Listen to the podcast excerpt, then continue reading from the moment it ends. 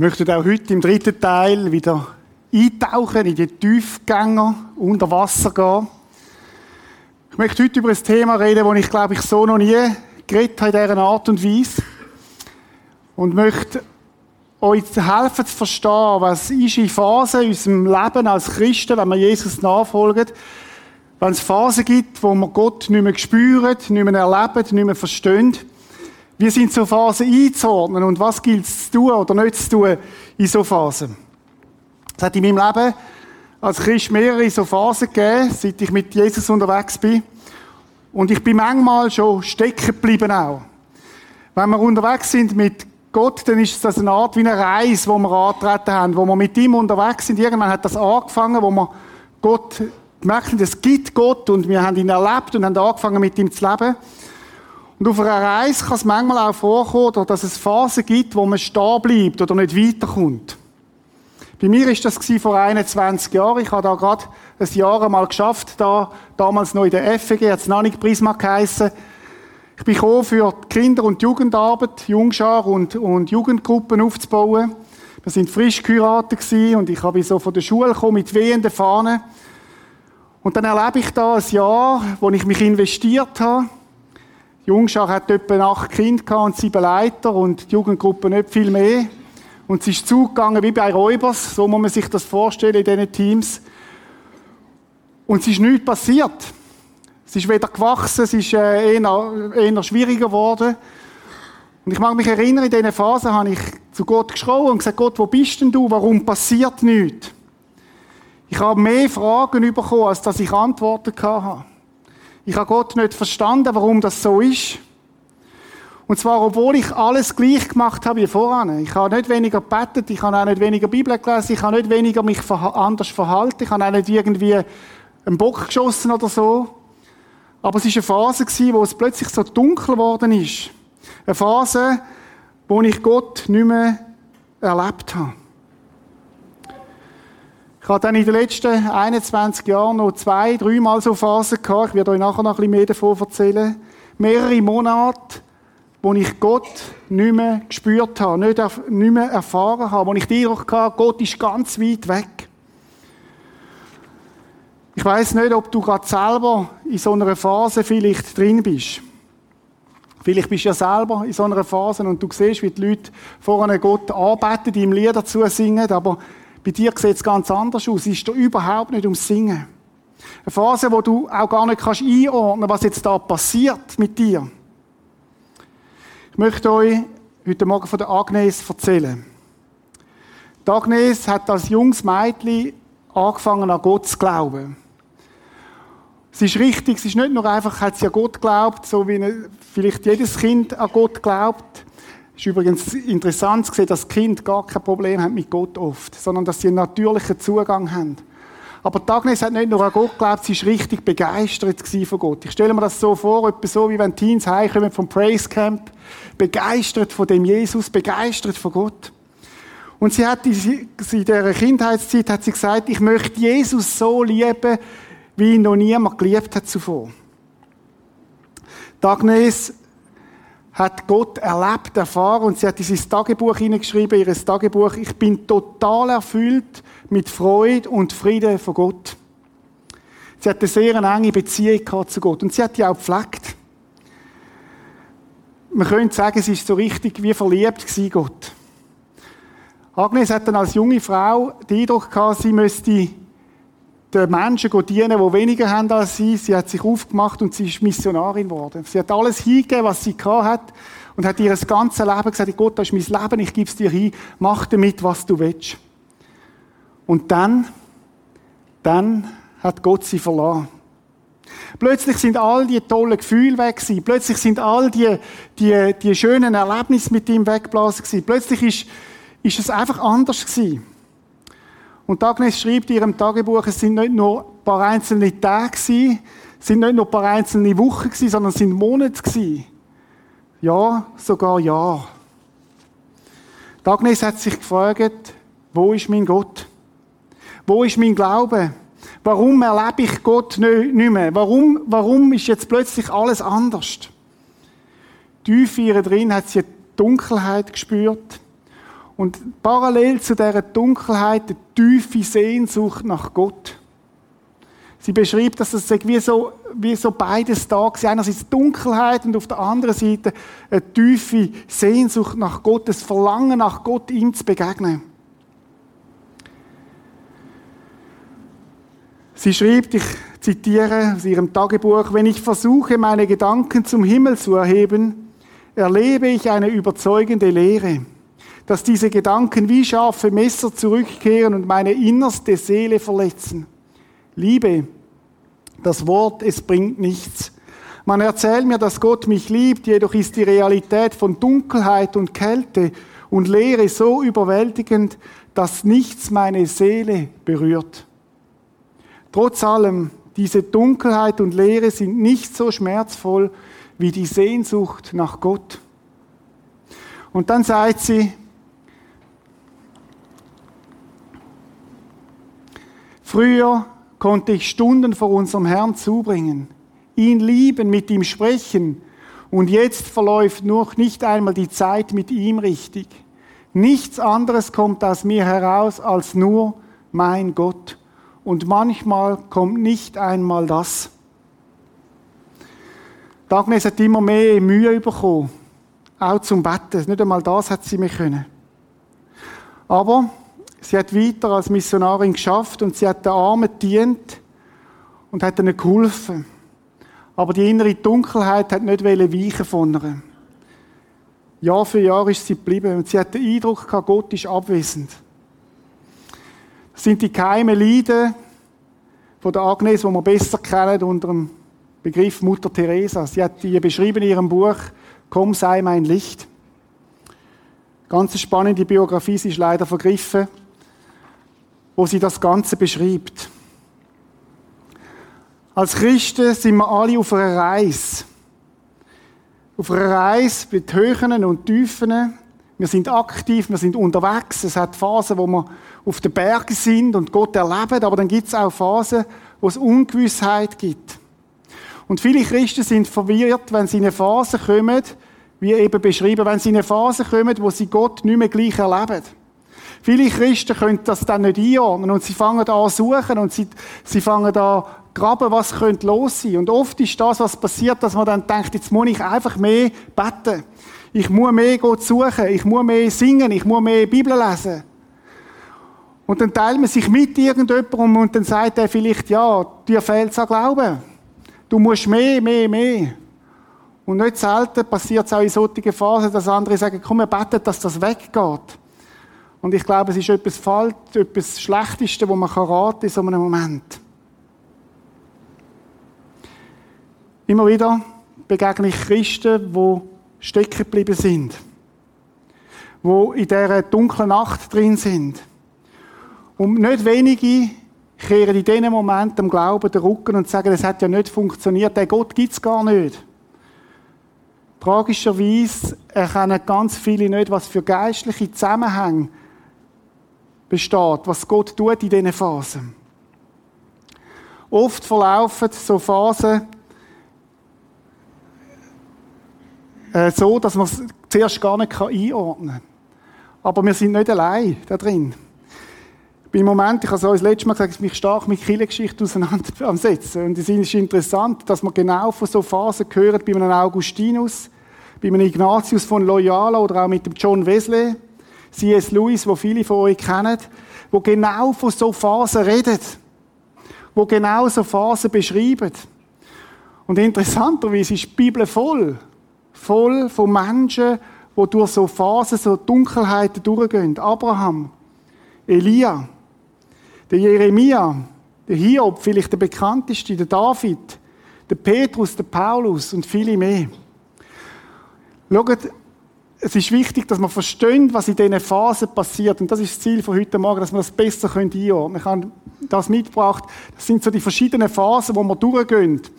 Am Anfang ist es oft so, dass Menschen sich abgewendet haben von Gott und es fängt irgendwann ein Interesse an. Es könnte ja sein, dass es da doch tatsächlich einen Gott gibt. Manchmal ist es gerade auch, wenn man bei einer Geburt dabei sein wo man ein kleines Kind in der Hand hat und sagt, das kann doch nicht einfach ein Zufall sein. So ein Wunder. Und man fängt sich an Fragen machen und Gedanken machen. Könnte es denn mit dem Jesus tatsächlich etwas auf sich haben? Und es kommt die Phase, wo man merkt, dass Gott tatsächlich lebt. Die verändernde Gewissheit, es gibt Gott.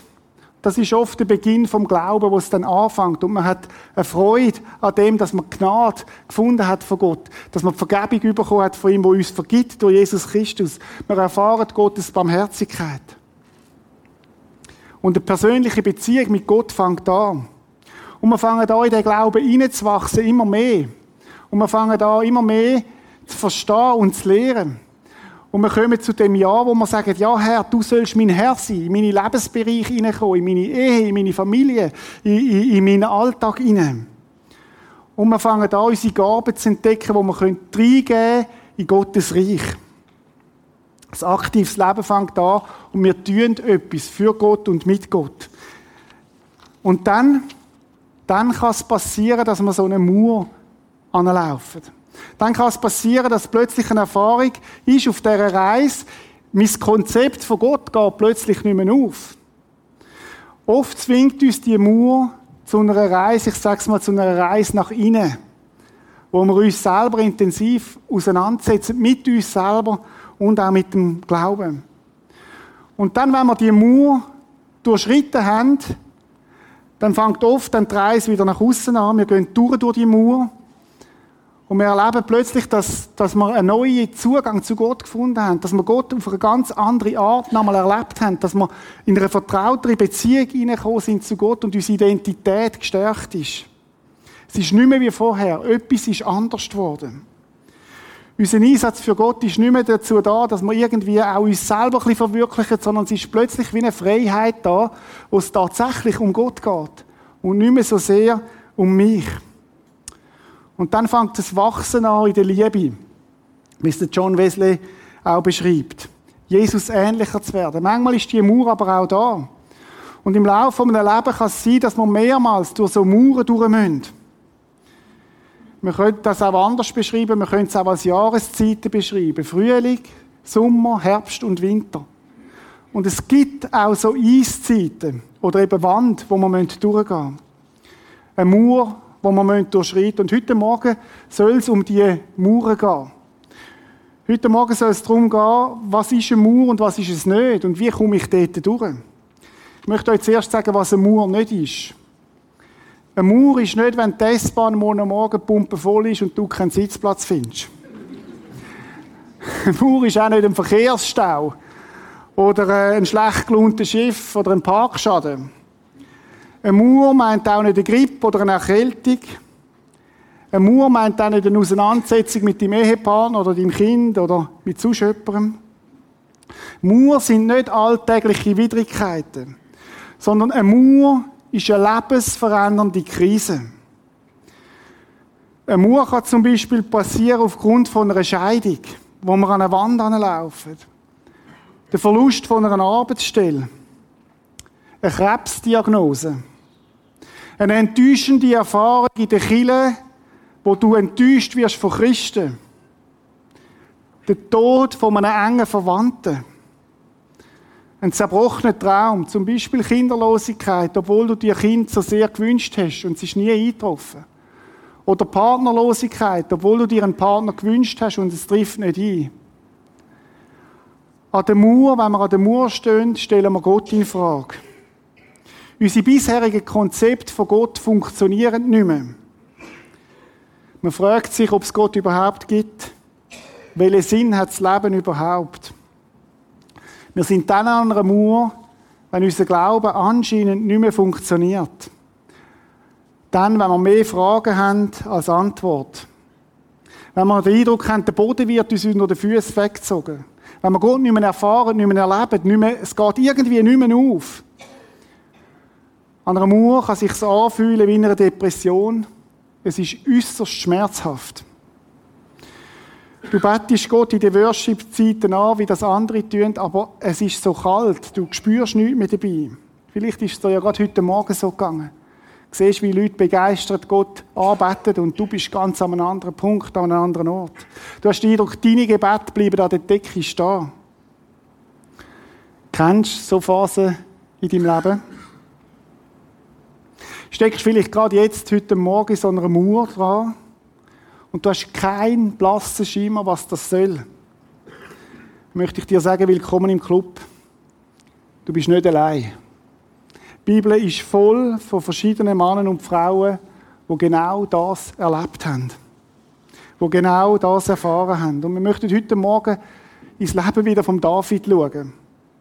Wir hätten genauso auch den Abraham nehmen oder den Mose oder den Nehemia oder auch den Paulus. Sie alle haben so Mauern auch erlebt. Sie alle haben erlebt, dass sie mehrfach in ihrem Leben durch so Mauern haben müssen durchgehen Sie alle haben erlebt Phasen, wo sie Gott nicht mehr gespürt haben, nicht mehr erfahren haben. Und trotzdem sind sie ja Gott geblieben und er an ihnen. Letzten Sonntag haben wir gesehen, wie der David gegen den Goliath gekämpft hat. Wie er dreimal, bis dreimal ein Angriff war auf seine Identität. Und wir haben gesehen, wie der David gründet, die Gott war. Und schließlich den Goliath hat können erschlagen. Er war etwa 15, als er gesalbt worden ist. Und ich habe gedacht, ich will euch mal ein Bild von David mitbringen, dass man sich ihn ein bisschen vorstellen kann. Ich habe lange geschaut gesucht, ob ich ein Bild finde und habe dann eins gefunden. Da ist gestanden David. Könnt ihr mal schauen, wie der aussieht. Ähm, genau.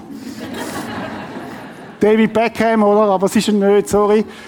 Er hat keine roten Haare, aber sonst smart. So stelle ich mir den David vor. Und ich habe noch ein anderes Bild gefunden.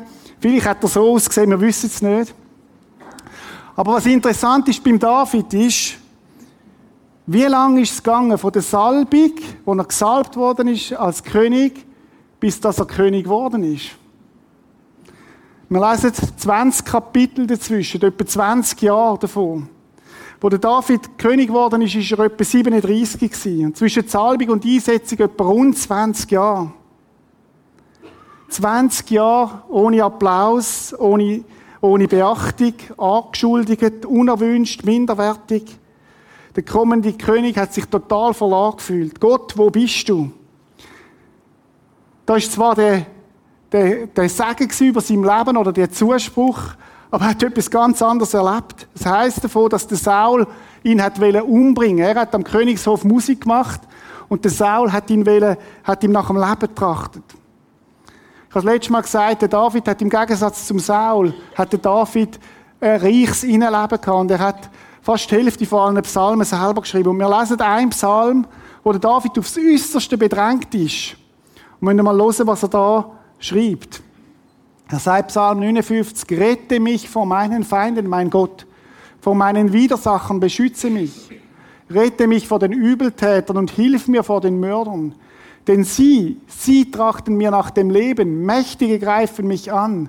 An mir ist kein Frevel und keine Sünde, Herr. Schuldlos bin ich. Er sagt, ich kann nicht einfach einen Bock bauen oder ich bin selber reingelaufen. Es gibt ja so den, den Dirty Pain, den dreckigen Schmerz. Das ist der, wo wir selber verursacht haben, oder? Wenn, wenn ich irgendwie Gott aus der Schuhe laufe und meine eigenen Wege, dann kann das auch schmerzvolle Konsequenzen, das ist der Dirty Pain. Aber David hat keinen dreckigen Schmerz gehabt, sondern es war ein reiner Schmerz. Gewesen. Schuldlos bin ich, doch sie stürmen heran und stellen sich auf. Wache auf, komm und sieh. David sagt, Gott, wo bist du denn? Du schlafst ja, ich erlebe dich ja gar nicht. Oder es ist der gleiche David, den wir letzten Sonntag gesehen haben, der so das Herz von Gott gehabt hat. Ein Mann nach dem Herz von Gott. Und jetzt gibt es eine Phase im Leben von David, wo er sagt, Gott, du, ich erlebe dich gar nicht mehr. Wo bist du denn? David vor einer Mauer. Oder wir lesen weiter, zehn Psalmen weiter, 69, Hilf mir Gott, das Wasser steht mir bis zum Hals. Ich bin versunken im tiefen Schlamm. Was ist das für ein Bild? Ich suche immer weiter ab, wo kein Grund ist. In Wassertiefen bin ich geraten und die Flut reißt mich fort. Wenn du das mal das Bild vorstellst, ich werde weggedreht, ich kann nicht mehr stehen, ich habe keine Standfestigkeit mehr. Ich bin erschöpft von meinem Rufen. Meine Kehle brennt, mein Gott ermatten, meine Augen ermatten, da ich harre auf meinem Gott. Das ist der innere Zustand von David seiner Seele. Und dann sagt er, 17 und 18, erhöre mich, Herr, denn deine Güte ist köstlich, in deinen großen Erbarmen wende dich mir zu. Verbirg dein Angesicht nicht vor deinem Diener, denn mir ist bange, erhöre mich bald. Am David seine Gefühlswelt ist total zerrissen. Der David leidet, er erlebt Gott nicht mehr so wie vorher. David fühlt sich von Gott verlassen und er spürt ihn nicht mehr. Um ihn herum ist alles dunkel. Er steht von einer Mauer und es scheint so, als sei die Mauer zu groß, dass er nicht durchkommt. Aber wisst ihr, persönlich glaube ich, es ist ein wichtiger Teil im Leben von der Biografie von David, wo Gott ihn geformt hat. Wir lesen im Psalm 23, oft zitiert. Und wenn ich auch wanderte durchs finstere Tal, das war eine Realität im Leben von David. David ringt mit Gott. Und das finstere Tal gehört zum Leben von David und die Wände gehören zum Leben von David, die Mauern. Wir müssen etwas lernen, dass die Mauern, dass Gott uns durch die durchführen möchte. Und Gott möchte uns durch den Schmerz verwandeln. In solchen Phasen sind wir verwirrt. Wir wissen nicht genau, was Gott vorhat. Aber wir müssen die Dynamik verstehen von Gott wo Gott, was Gott gerade vorhat. Und ich möchte euch das mit einem Beispiel erklären. Wir leben in einer Zeit den Selfies, oder? Ich möchte euch zeigen, wenn ein Selfie funktioniert, können wir ein bisschen im Saal ein bisschen Licht haben. Wir machen jetzt miteinander ein Selfie und ihr könnt, äh, also ich bin natürlich der Wichtigste, ist klar, und dann könnt ihr, könnt ein bisschen winken da hinten. Genau, genau, genau. Gut. Und jetzt passiert Folgendes. Jetzt nehme ich das Bild und ich lade das auf Facebook auf. Okay, wartet mal. Könnt alle schauen, wer im Gottesdienst war? Oh nein, so blöd. Aber äh, äh, wartet, ich das auf. Und ich hoffe natürlich, dass ich äh, ganz viele äh, Likes bekomme, weil äh, ich will ja begehrt sein. Ich will ja, dass Menschen mich mögen. Und wenn wir Glück haben, hat es ein paar am Schluss vom Gottesdienst drauf. Äh, und so funktioniert das heute. Übrigens habt ihr gewusst, dass an einem Tag 250 Millionen Selfies gemacht werden auf dieser Welt. Oder das ist die Zeit, wo wir drin leben. Ich mag mich noch erinnern, vielleicht bin ich schon so alt, an Polaroid-Kameras. Wer kennt das noch, Polaroid-Kamera? Oh, leck, sind ihr alt. Oder das ist damals da hat man für alle Jüngeren unter uns, da hat man ein Foto gemacht und dann sind alle um einen herumgestanden und haben gewartet, etwa gefühlt die zehn Minuten. Und dann ist das Bild so langsam durchgekommen. Und langsam, langsam hat das Bild Konturen angenommen. Aber Leute, ich bin so alt, ich mag mich nur erinnern an das. Ich weiß nicht, ob ihr da, wer kennt das noch? Wow, sind wir so eine alte Kille? Okay. Oder da hat man einen Fotofilm genommen, wenn ihr euch das mal vorstellt, hat den eingelegt, dann hat man ein Bild geschossen und 24 hat es, glaube ich, oder 32er. Und dann hat man den Film genommen, sanft verpackt in so eine Fototasche, die wo man jeden zwei Tage im Briefkasten hat. Und dann hat man das eingeschickt. Und dann ist man jeden Tag am Briefkasten gegangen. Wann kommen die Bilder wieder? Und in der Regel ist es so etwa zehn Tage gegangen und dann sind die Bilder zurückgekommen, man hat es aufgemacht und wenn man Glück hat, hat eins, zwei, drei gute Bilder gehabt. Ja. Oder? Frage ist, Frage ist, was ist passiert mit dem Film in der Zwischenzeit? In der Zwischenzeit ist der Film in ein Labor gekommen, wo es dunkel war, eine Dunkelkammer. Und der Film ist durch neun verschiedene chemische Bäder durchgegangen. Und dann hat man das Bild fixiert und hat es geschickt. Wenn ihr das mal vorstellen, neun chemische Bäder, darum ist es so lang gegangen. Und dann hat man wieder rübergekommen. Wisst ihr, für mich ist das ein Bild. Wir leben in einer Selfie-Zeit. Und Selfie-Zeit heisst, ich will alles sofort und jetzt. Und wir haben verlernt, was es heisst, dass Gott mit uns Phasen geht, wo er uns möchte entwickeln. wo er dich möchte entwickeln. Und zwar, wo er ein Bild hat von dir, wo er sagt, ich sehe das Bild schon, du siehst es noch nicht. Aber ich sehe das Bild und ich möchte dich entwickeln zu dem Bild, wie du mir gefällst. Und das heißt, wir gehen miteinander durch Phasen durch, wo du in der Dunkelkammer bist. Wo Gott dir zumutet, dass es Phasen gibt, wo er an dir schafft, wo er dich entwickelt. Wir leben in einer Zeit, und das macht auch von unseren Kindern nicht halt, wo wir alles jetzt und sofort wollen. Ich bete zu Gott und dann muss es sofort kommen. Eine Selfie-Zeit. Und ich habe den Eindruck nicht los, dass es viel mehr um uns selber geht, als um Gott. Aber schau mal, Gott möchte dich zu seinem Bild formen. Das ist nicht sofort fertig, sondern das geht durch einen Prozess durch. Und wehe, wenn du den Film zu früh aufmachst und Licht reinkommt, dann wird, wird, ist der ganze Prozess unterbrochen. Schau, es ist so, dass Gott, Gottes Like über dein Leben, das steht sowieso. Du musst nicht auf dich auf die Suche machen nach den vielen Likes von Menschen, sondern Gottes Like über dein Leben steht und Achtung, er will dich entwickeln. Was ist denn eigentlich das Bild, wo Gott hat für uns als seine Nachfolger, wo er uns entwickeln will? Gott will uns Jesus ähnlicher machen. Und Achtung, das passiert oft an Ort vom Schmerz und in der Dunkelkammer. Wir geben so viel, dass wir gemocht, geliebt werden von Menschen, dass wir geliked werden von Menschen. Wie viel mögen mich?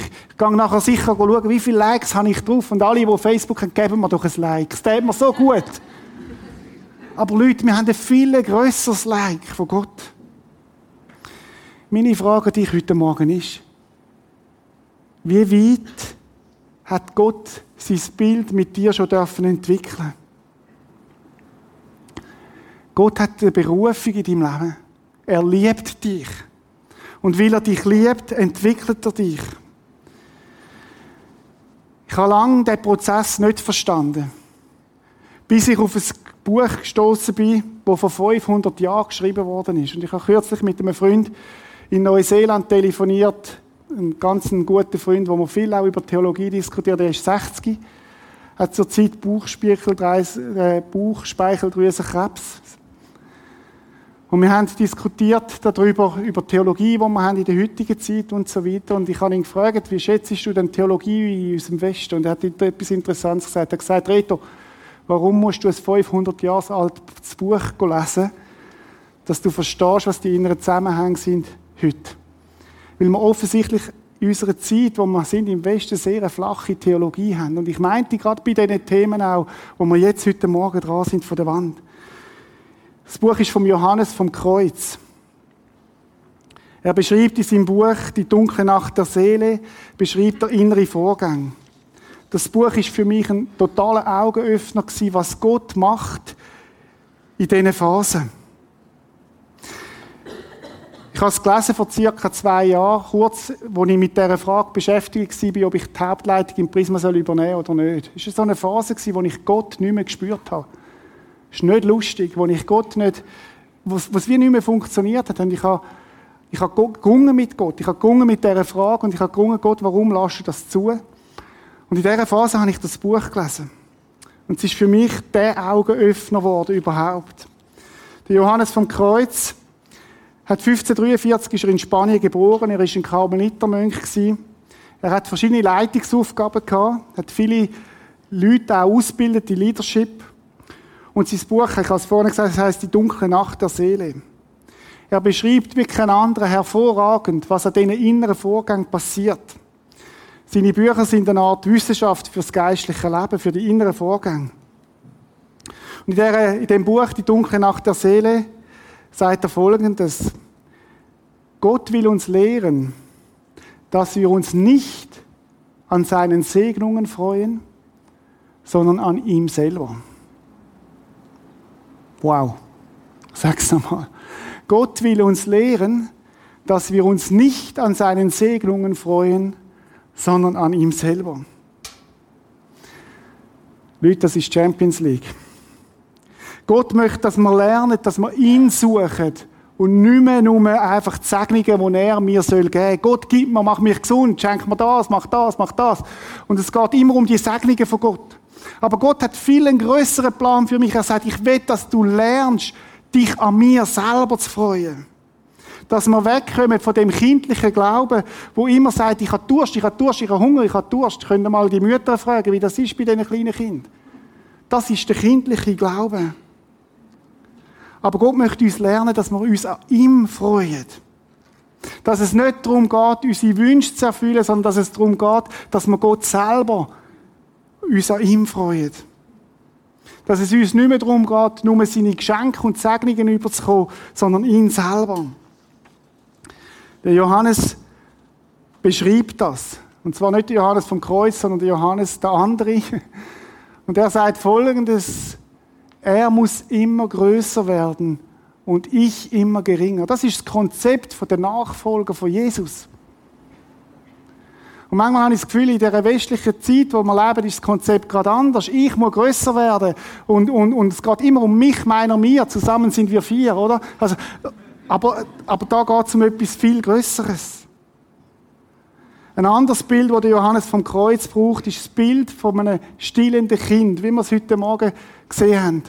Und er sagt Folgendes, ich zitiere, da Gott spürt, dass sie bereits ein klein bisschen gewachsen sind, nimmt er sie von der süßen Brust weg, damit sie nun erstarken und aus den Windeln herauskommen. Lässt sie von seinen Armen herab und gewöhnt sie daran, auf eigenen Füßen zu gehen. Dabei verspüren sie etwas ganz Neues, denn für sie hat sich alles auf den Kopf gestellt. Das Neue ist unbekannt. Und das Bild ist hervorragend. Es ist das Bild von einem kleinen Kind, das lernen muss, auf eigenen Füßen zu stehen. In dieser Phase wird dir neu bewusst, wie groß das Gott ist und wie klein das du bist. Wo du vorher gedacht hast, es geht um dich, merkst du in deiner Nachfolge plötzlich, es geht um Gott. Es geht um Gott, der Allmächtige. Du bekommst in diesen Zeiten ein neues Bewusstsein von Gottes Größe, wo man nicht einfach in eine Box hineinpacken und sagen, so ist Gott. Es geht nicht mehr um den Glanz von dir, sondern um den Glanz von ihm. Ich glaube persönlich, dass Gott durch so Phasen durchführt, weil er auch möchte, dass uns Sachen sterben, die nicht wichtig sind. Gott ist der Handelnde.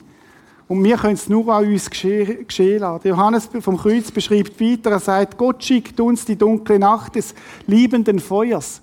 Schöne Sprache, oder? Und dann sagt er, um uns zu befreien und zu läutern. Ein weiterer Aspekt. Er sagt, das ist wie ein Feuer, die dunkle Nacht, wo ich euch möchte läutern und befreien. Ja, von was denn? Johannes zählt auf Stolz. Er sagt, wir neigen dazu, andere zu verurteilen und zeigen keine Geduld mit den Fehlern von anderen. Mit den eigenen natürlich schon. Wir sind auch wählerisch, wenn es darum geht, von wem wir etwas lernen können. Von dir lasse ich mir nichts sagen. Johannes vom Kreuz sagt, in so Phasen wird der Stolz geläutert oder Luxus. Wir freuen uns mehr über geistliche Segnungen von Gott als über Gott selber. Musst du das mal auf die Zunge vergehen lassen? Wir freuen uns mehr über die geistlichen Segnungen von Gott als über Gott selber. Das ist ein kindliches Christsein. Habgier, sagt er. Wir wollen immer noch mehr und es ist nie genug. Trägheit, interessant, wie er es beschreibt. Flucht vor schwierigen Aufgaben und Gesprächen. Das Ziel ist es, positive Gefühle zu haben und schöne Erfahrungen zu machen. Wow. Und er sagt, Gott wird uns reinigen durch so eine Phase durch und auch von diesen Sachen. Er möchte uns befreien. Und Leute, das ist nicht einfach nur der Johannes vom Kreuz, der das beschreibt, sondern wir finden das in der Bibel an x Stellen. Eine, Jakobus 1,34, die Brüder von Jesus. Denn durch solche Bewährungsproben, man könnte sagen, durch so eine Wand wird euer Glaube fest und unerschütterlich. Bis zuletzt sollt ihr so unerschütterlich festbleiben, damit in jeder Beziehung zur vollen geistlichen Reife gelangt und niemand euch etwas vorwerfen kann oder etwas an euch zu bemängeln hat. Das ist Ziel von Gott. Gott möchte uns zur Reife führen, aber wir werden nicht reifen, wenn wir nicht auch durch so Phasen durchgehen.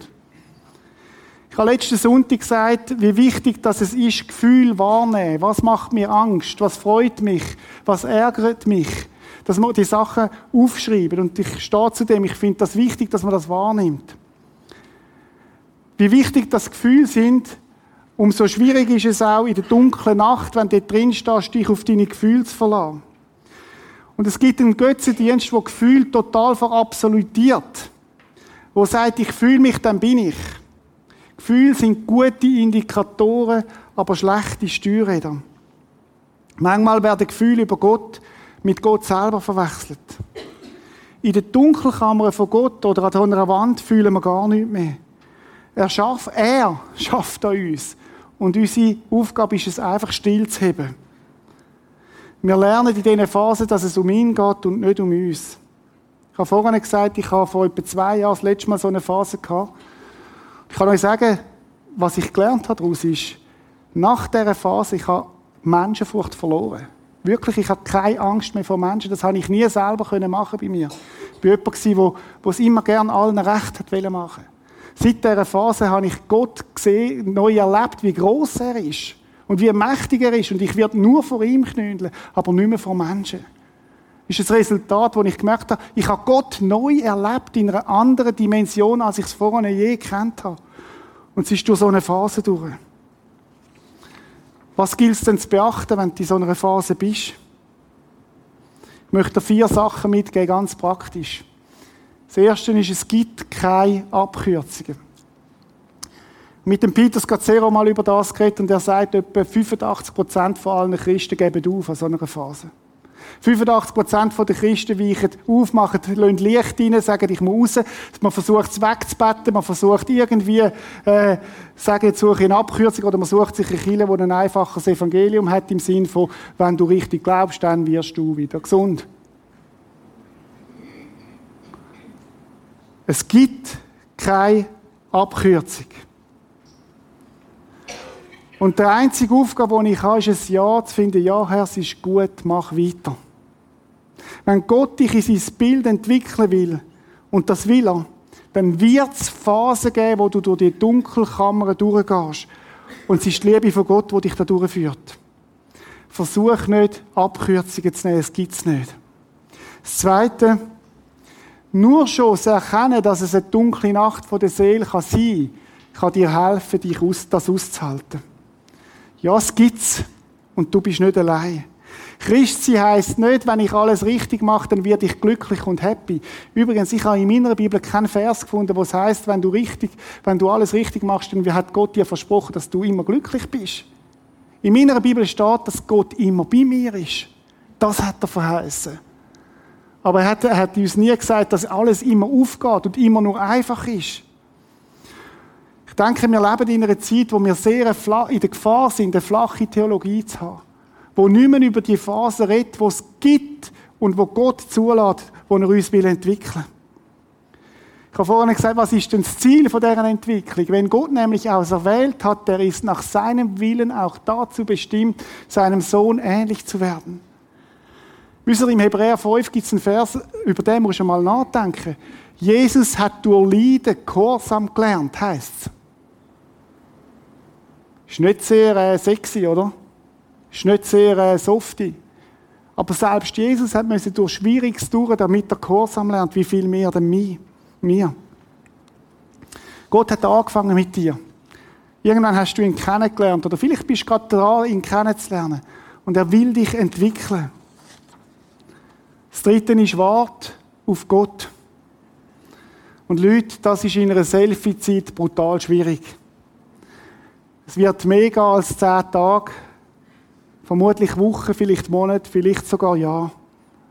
Aber Gott entscheidet, wie lange er braucht und wie lange er dran ist bei dir. Und deine Aufgabe ist zu warten, im Vertrauen, dass er dich entwickelt. Auch der David hat das müssen lernen. Er sagt es so, Harre des Herrn, sei getrost und dein Herz sei unverzagt. Ja, Harre des Herrn. Ich habe gesagt, beim David ist es 20 Jahre gegangen von der Salbung zum König, bis es dann schließlich war. Und übrigens nachher hat es weitere Mauern gegeben in seinem Leben. Ich komme noch zum vierten und letzten Punkt. Bleib dran und gib nicht auf.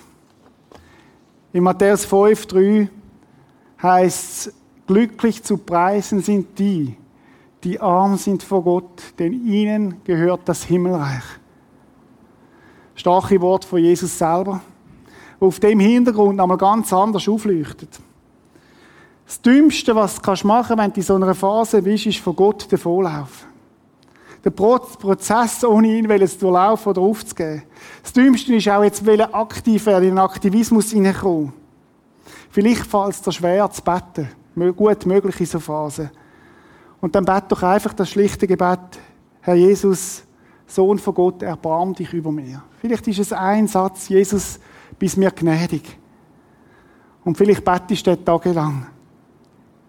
Vielleicht würdest du in dieser Phase am liebsten deine Kleingruppe weglassen oder auch Gottesdienst nicht mehr besuchen oder nicht mehr, nicht mehr mitschaffen. Mach es nicht.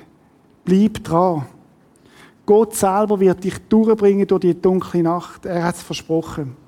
Er hat es bei Mose da, er hat es beim Abraham da, er hat es beim Paulus da und beim David und er wird es auch bei dir tun. Irgendwann wirst du erleben, dass du die Wand durch bist. Und du wirst erfahren, dass du Gott besser und tiefer kennengelernt hast als je zuvor. Das wünsche ich dir. Kommen wir zum Schluss. Der Hiob, vielleicht das größte Glaubensvorbild, ohne jeden Tadel, ein Mann von großer Integrität. Und trotzdem hat er katastrophale Verluste in seiner Familie erlebt. Er hat erlebt, wie ihm der ganze Reichtum genommen worden ist. Er hat seine Gesundheit erlebt, wie sie weggekommen ist. Und er ist vor einer grossen Mauer gestanden. Die Bibel findest du keinen, der so bedroht war oder so, wo es so dunkel war wie beim Hiob. Aber er ist an Gott dran geblieben. Und er sagt am Schluss von, seinem, von diesen Phasen sagt er folgendes: Herr, ich kannte dich nur vom Hören sagen. Jetzt aber habe ich dich mit eigenen Augen gesehen. Und das wünsche ich euch, wünsche ich dir, wenn du in so einer Mauer drin bist. Und ich wünsche mir, dass wir eine Kirche sind, wo wenn Menschen in so einer Phase drin sind, dass wir nicht ihnen sagen, sie müssen mehr glauben und du musst alles besser machen und noch mehr, sondern dass wir sagen, es ist gut, wir halten aus miteinander.